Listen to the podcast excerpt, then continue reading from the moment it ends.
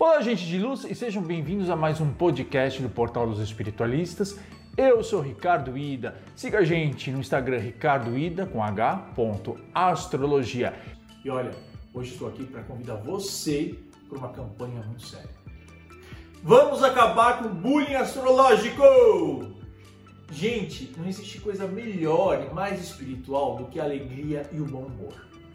Nada pode ser mais inteligente do que a gente rir de si próprio, mas existe a consciência deste humor. A gente precisa saber aonde começa de verdade a brincadeira e até onde a gente pode é, transformar alguma coisa séria em deboche.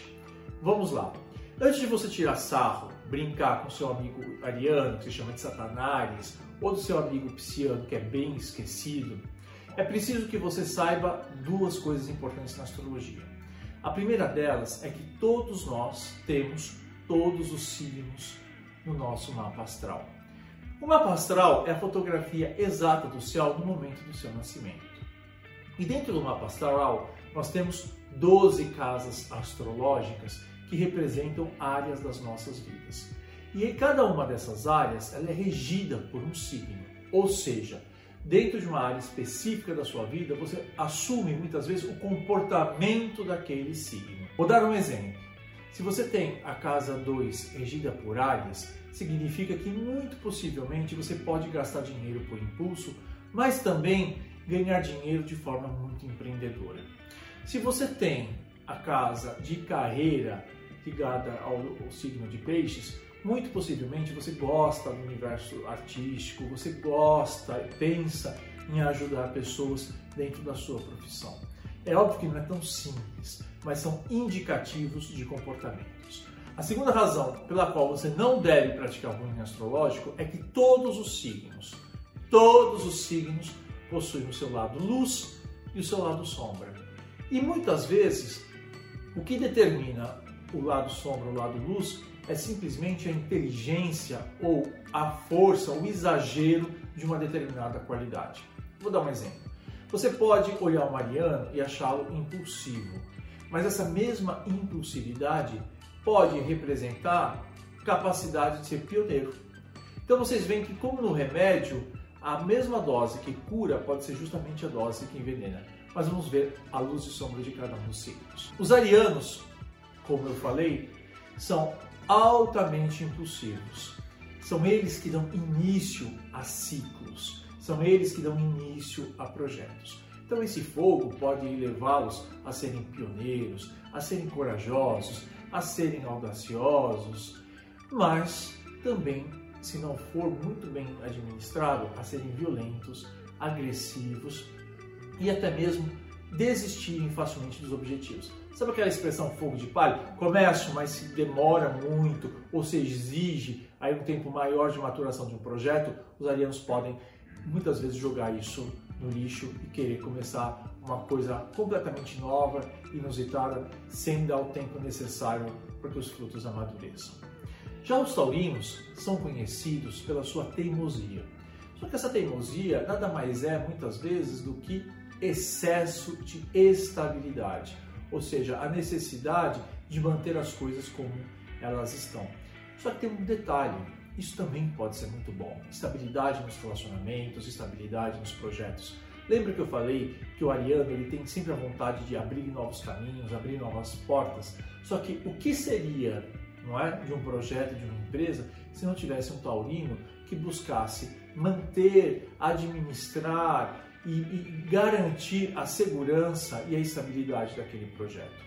Os taurinos também são conhecidos como grandes apreciadores da vida e da sensorialidade.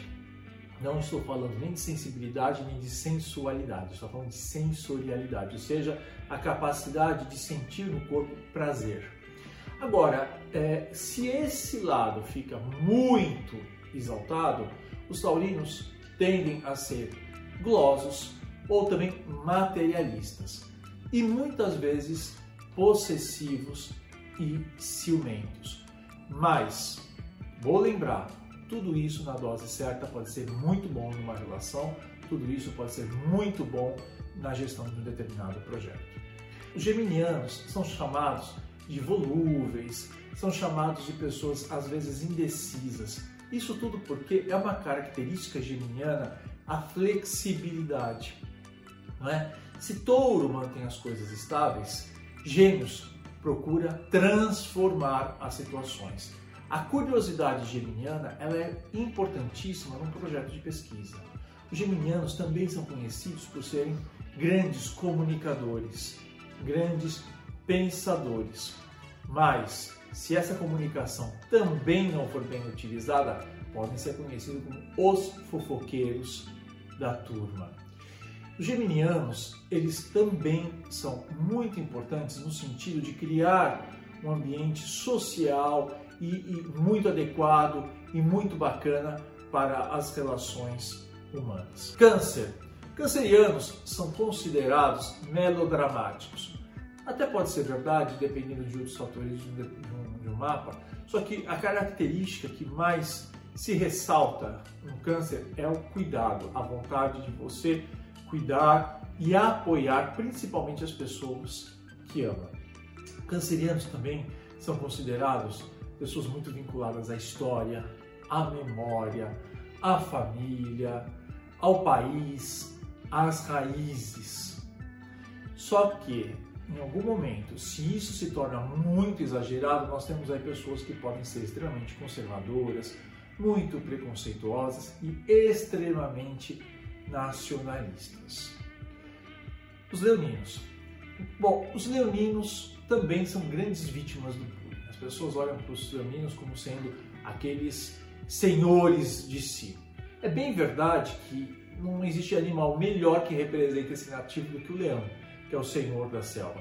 Os leoninos, eles são muito autoconfiantes, eles têm uma autoestima muito saudável e também, justamente por conta disso, uma majestade no andar, uma majestade no caminhar, uma majestade no se expressar.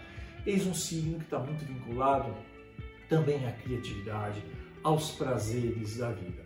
Agora, quando os, os leoninos eles não têm muita sabedoria, toda essa grandeza do signo se transforma em arrogância, em exibicionismo e também em egoísmo. Mas eu vou lembrar um detalhe: não existe signo quando bem administrado, mais generoso do que o de leão. Virginianos. Considerados os reis da planilha, o virginiano, a virginiana, é o senhor da autocrítica, é o senhor da meticulosidade, é o senhor do pensamento lógico, do pensamento estruturado e também são grandes administradores senhores da rotina e do trabalho, o que seria da vida humana se não tivesse essa organização virginiana? Só que atenção, muito cuidado, porque muitas vezes esse excesso de cuidado com processos, com pensamento lógico, pode fazer com que virginianos e virginianas se tornem pessoas altamente perfeccionistas e, portanto, elas nunca, eles nunca conseguem é, chegar ao final de um determinado processo porque se perdem nos mínimos detalhes.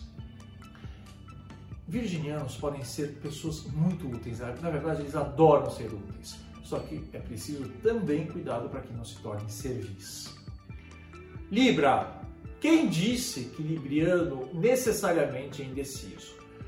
O que é preciso entender é que Librianos têm horror de conflitos, horror de confrontos, horror de é, grosserias e procuram estabelecer relações diplomáticas, relações elegantes, relações equilibradas e harmoniosas.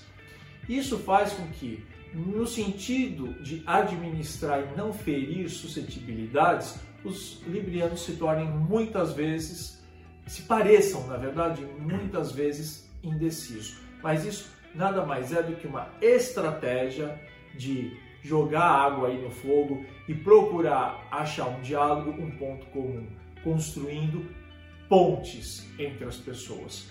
É preciso lembrar que o signo de Libra é regido por Vênus. É um signo que, assim como o touro, é, valoriza a beleza, valoriza a graça, valoriza a elegância.